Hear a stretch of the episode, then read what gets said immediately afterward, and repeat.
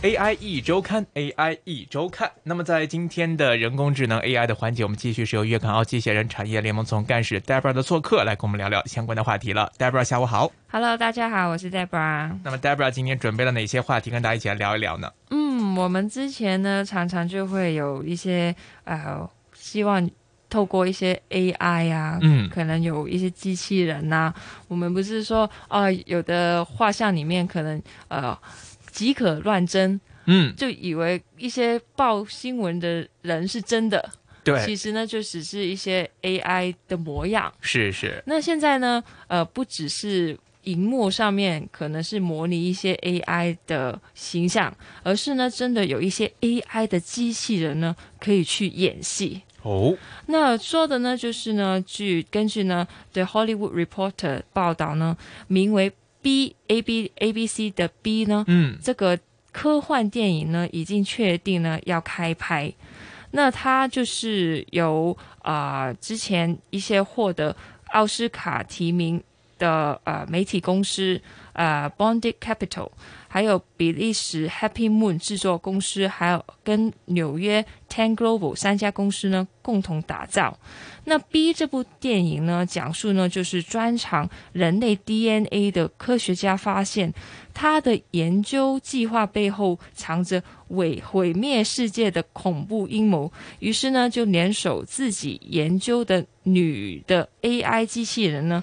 呃，呃呃携手对抗黑暗组织。哇，那那，好像呃里面的呃呃其中这一个演员呢，就跟我们人类的偶像明星呢非常非常相像。嗯，那他的名字呢就是 Erica，他算是呢在啊、机器人世界里面呢的一个呃大咖。哇，那 Erica 呢，她呢就出生在二零一五年，嗯，年龄呢就永远就是二十三岁，而且呢拥呃拥有了非常骄人的身材。她身高呢一百六十六厘米，然后呃肩宽三十六厘米，胸围呢就八十四厘米。不仅这样，而且呢，他的性格呢非常的温纯，而且皮肤呢就接近人类。嗯，接近看的时候呢，就可以清楚看到皮肤的毛啊，还有它的材质都，甚至它的心跳呢，也可以听到。哇，因为我们平常看电影的话，大家都会看这个男女主角呀，或者说拯救型的英雄类角色，嗯，一般呢都会是人类啊，或者说是一些超级英雄 superhero 啊，什么机械、呃这个超人呐、Superman 呐、蜘蛛人呐、这些。现在我们的电影已经开始将我们的人工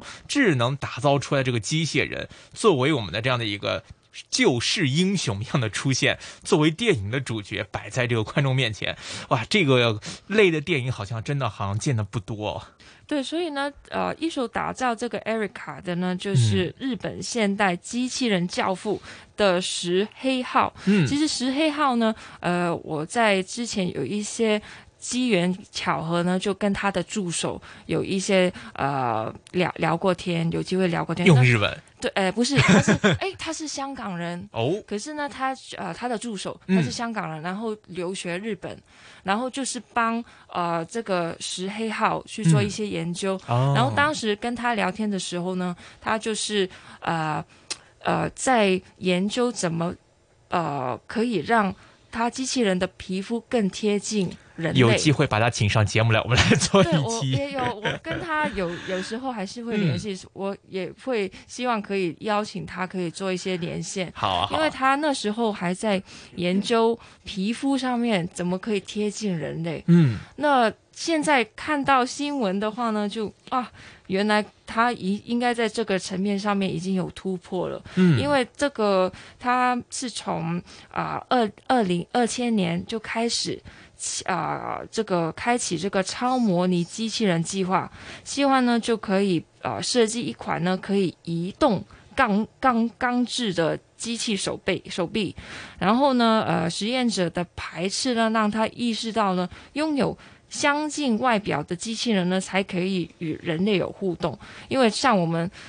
呃常常还是会觉得呃机器人应该拥有像我们人一样的外表，不然我们就觉得它还是一个普通的机器，不是很有互动性。嗯，所以呢，呃，石石呃石黑浩呢就开始制造超模拟机器人。那他创造的第一个超模拟机器人呢，就是透过观察他自己的妻子的日常生活啊，嗯，那透过他呃平常的活动的特征啊，最后呢就用自己。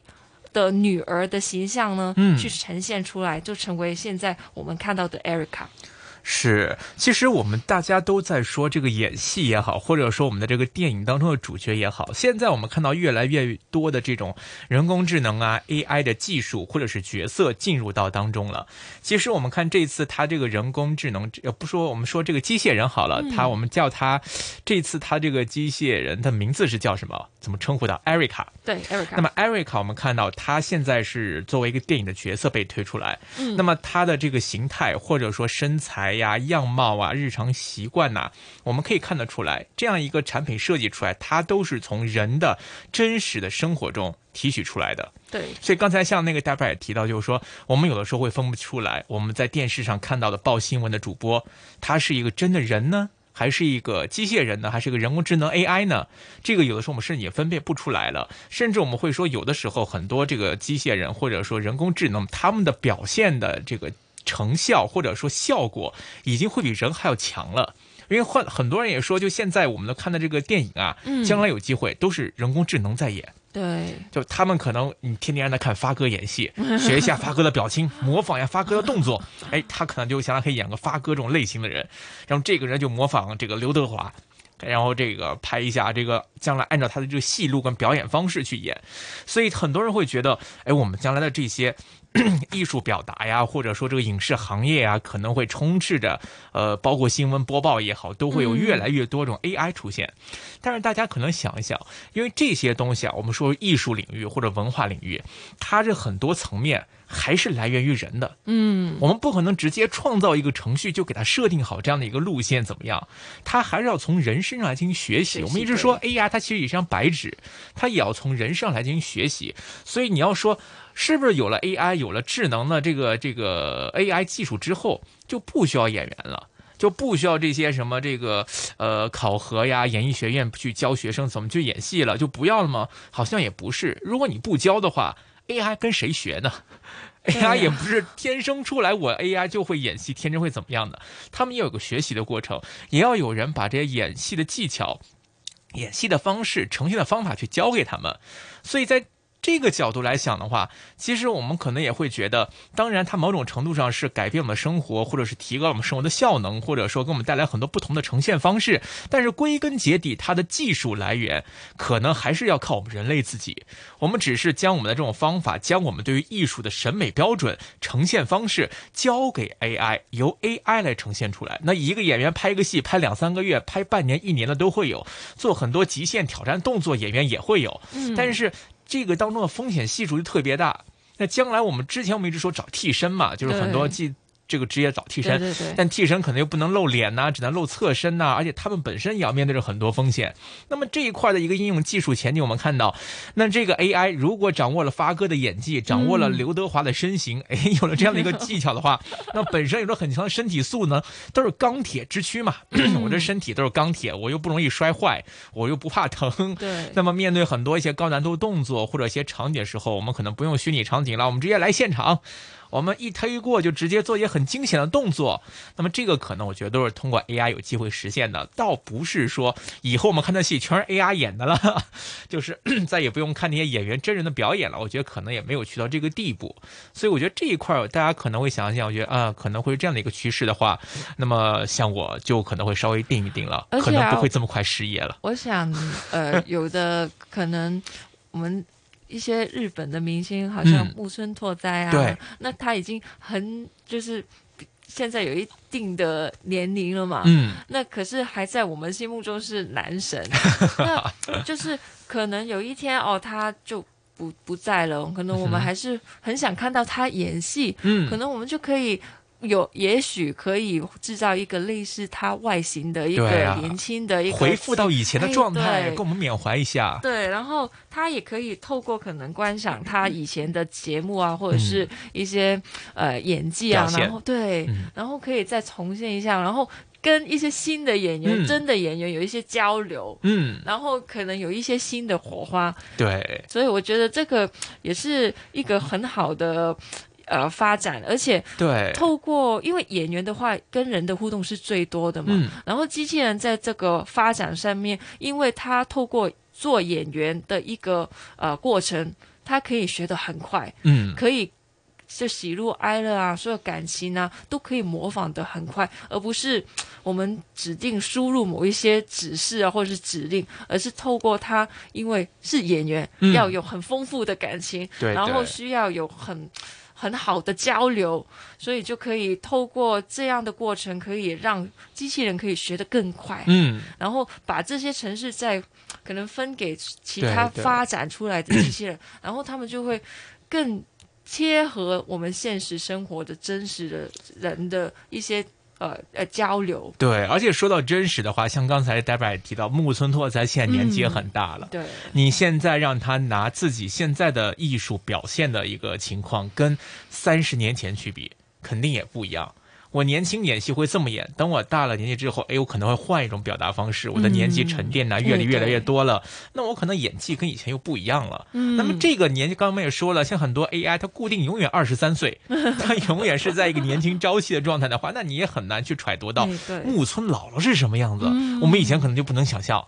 对啊，他一直这么年轻帅气的存在，长发飘飘的这么有型，他老了会是什么样，他都不知道。嗯那现在哎，我们可以看到木村老，但我们现在可能又是反而缅怀到他以前年轻时候的一个状态。所以呢，这个人工智能 AI，它这些技术出来之后呢，未必就是说完全要替代到我们生活的方方面面。它其实在生活中是给人类，我相信啊，它是给我们人类生活带来一个补充，在很多方向方面去实现我们平常正常来说所很难实现的一个方面。那么这个我觉得才是人工智能 AI 的意义。那么说完了这方面的这个应用情况之后啊，那我们再聊其他的方面了。其实，在这个演技呀、演戏呀、戏剧方面呢，AI 已经被我们开始用于这个影视制作里面了。对。那么除此之外呢，我们看看 AI 还会有哪些应用的场景出现呢？AI 呢，我觉得真的用的地方实在太多。像呃，最近呢，在这个呃钻石珠宝。层面上面呢，香港应用科技研究院呢，我们叫应科院呢，嗯。两年前呢就开始跟本地的珠宝业界合作，嗯，然后研发出成本非常低，而且体积比较细的，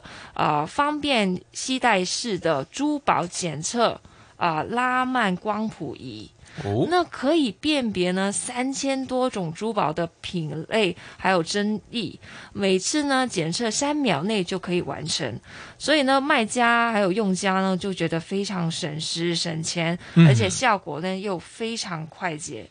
因为呢呃。就是一般业界呢，采用它的呃拉曼光谱仪嗯，检测珠宝呢，通常呢仪器呢动不动就要十万到上百万一部，嗯。而且呢体积都相当大，所以基本上呢只有大学啊或者是科研机构呢，呃一些专业的检测化验所呢才会有能力去采购这一些啊、呃器材。那一般珠宝店啊或者是批发商呢，其实就很多时候就是要凭自己的累积的一些专业经验，对，然后可是经验还还是经验，可是我们还需要一些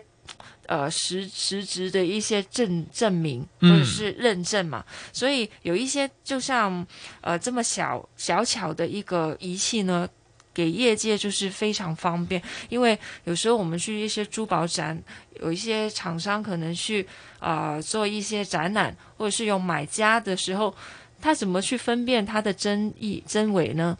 我们还是需要一些仪器释放，所以呢，这个就在 AI 的层面上面呢，它就是用一个很小的仪器，然后成本又相当低，就可以广泛让呃珠宝的用家或者是啊、呃批发商就可以嗯，得到这些设备。是因为之前我也有去，看过一些钻石啊之类的。其实你会发现，它那个流程啊特别的复杂，而且特别的小心、仔细跟谨慎。嗯，比如说，我们看一颗钻石，它会分，首先你有大小啦。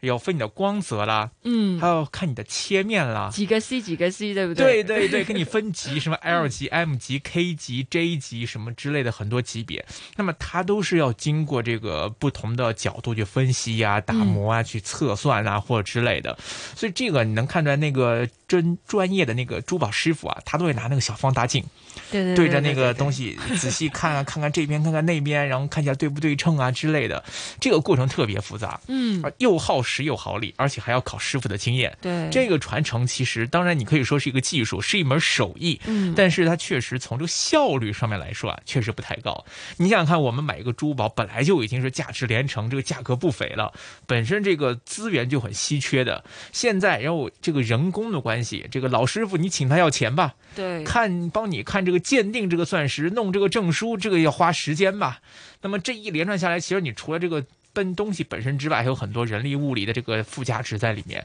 令到这个价格成本太高了。当然，你消费者高了，但其实也是令到这个这个商品竞争力啊，这个价格高的话，那你作为商家销售起来也会比较困难一些。对啊，而且师傅 A 跟师傅嗯 B，、他看法不一样对啊，主这 都是非常主观。虽然他们经验很老道，对可是可能他觉得他是 A，就是很好定级，可嗯能他觉得嗯还可以，就是这很有主观的观感在观观观感呃观感在里面。对，所以我们看到，如果说像 AI，它能够针对，比如它的数数据库里面对比了世界几万、几千万颗的钻石之后，形成了一套标准，它对这个钻石的切工啊、光泽呀、这个亮度啊，都有了一定的这样的一个专业的信息数据的一个收集之后，它能够根据自己掌握的数据来对这一颗钻石来下一个判断。哎，这个切工。嗯，这个对比我之前几个它有什么不同？算好还是不好？之前的多少分多少级，这个多少级，它应该在什么的位置？很准确，直接就可以定位到一个相应的一个层级，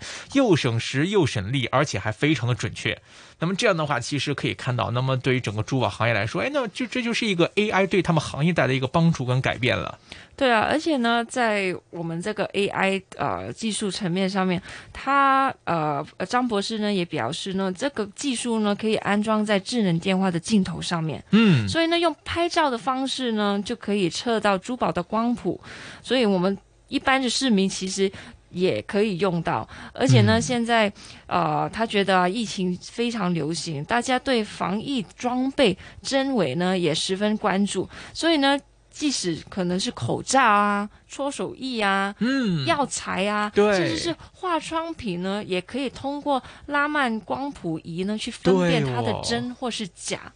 那他呃也重新重申，他觉得啊，因为期待二零二二年呢，香港故宫就会开幕，嗯，那里面会有很多呃一些呃展品，对，然后可能是来自古代的一些陶瓷啊，或是嗯。陶器啊，或是一些呃以以以几万年前的一 些呃一些一些文物，古对古董啊，嗯，那也可以透过这个呃呃技术，可以去做一个争辩。嗯，我觉得这个层面是非常之广，我们不说争辩，或者说对它进行一个分析，嗯，它的含量啊，它的比例啊，然后就判断它的制成工艺啊，对，那么对我们了解古代或者做一些这个文物考古啊，都是很有帮助的。用的方方面面，这个范围也特别广，除了像刚才戴白也说了，包括在考古方面啊，其他方面都可以用到。所以我想，将来啊，可能会为这个世界的发展趋势啊，就是看以后大家 download apps 啊，就是 download 不同行业的这种手机镜头的这个光谱类的 app，看哪个那个哪个 app 的这个鉴定的 AI 系统最好。那我的 AI 鉴定这个最准确，这个行业我们是推 Debra 的的这个这个 apps 的光谱，哎，可能是鉴定这个呃某个东西跟某个行业里的东西是最专业的。哎，我的阿龙呢，可能呢我是负我的这个 apps 我的光谱呢，可能这个数据信息掌握方面比较擅长另外一个领域的。那可能大家将来就是说，哎，这这个行业的龙头是这个 app，那个，行业龙头是那个 app，然后可能会形成这样的一个局面。而且呢，之前呢啊还有一个蛮可爱的新闻，嗯。我们都是现在刚刚说是珠宝啊，或者是一些什么搓手艺啊，或者是一些古董嘛。嗯。那我在新闻里面呢就看到了，也是用 AI 这个技术呢，去去见证那个呃蓝琴山纹三文鱼，啊吞拿就所以它能吞吞吞吞拿鱼。因为你知道一条吞拿鱼叫很贵，嗯。要好几百万，然后它到底是肉肉肉质是怎么样呢？品？次怎么样？对。品级是 A 级、对。AA 级，啊，它它那个要入口即化啊，然后脂肪的比例是怎么样啊？对对对切开一半，然后拍个照，就可以用它的脂肪里面的分布来对，然后去根据它这个分布来给它一个等级，嗯，到底值不值这个这么贵呢？对，然后以后店家宣传我们这边的这个三文鱼都是经过某某 app 认证的对。上等的三文鱼，没错，然后这个相当，如果大家以后就我还有一个难题，就比如说就要买西瓜，我不知道哪个西瓜熟了，哪个西瓜好吃。哦最简单，我拍一下，哎，这个西瓜九分熟，没错，看这个这个瓤多汁多，榴莲香不香？对 有没有有没有入口即化？对，这个都有可能会在我们将来的生活中出现。当然，这还是要有赖于 AI 技术或者相关的光谱技术的进一步的发展了。好的，今天时间关系，我们也先跟 Debra 聊到这里，感谢 Debra 带的话题分享，我们下周节目时间再会，拜拜，拜拜。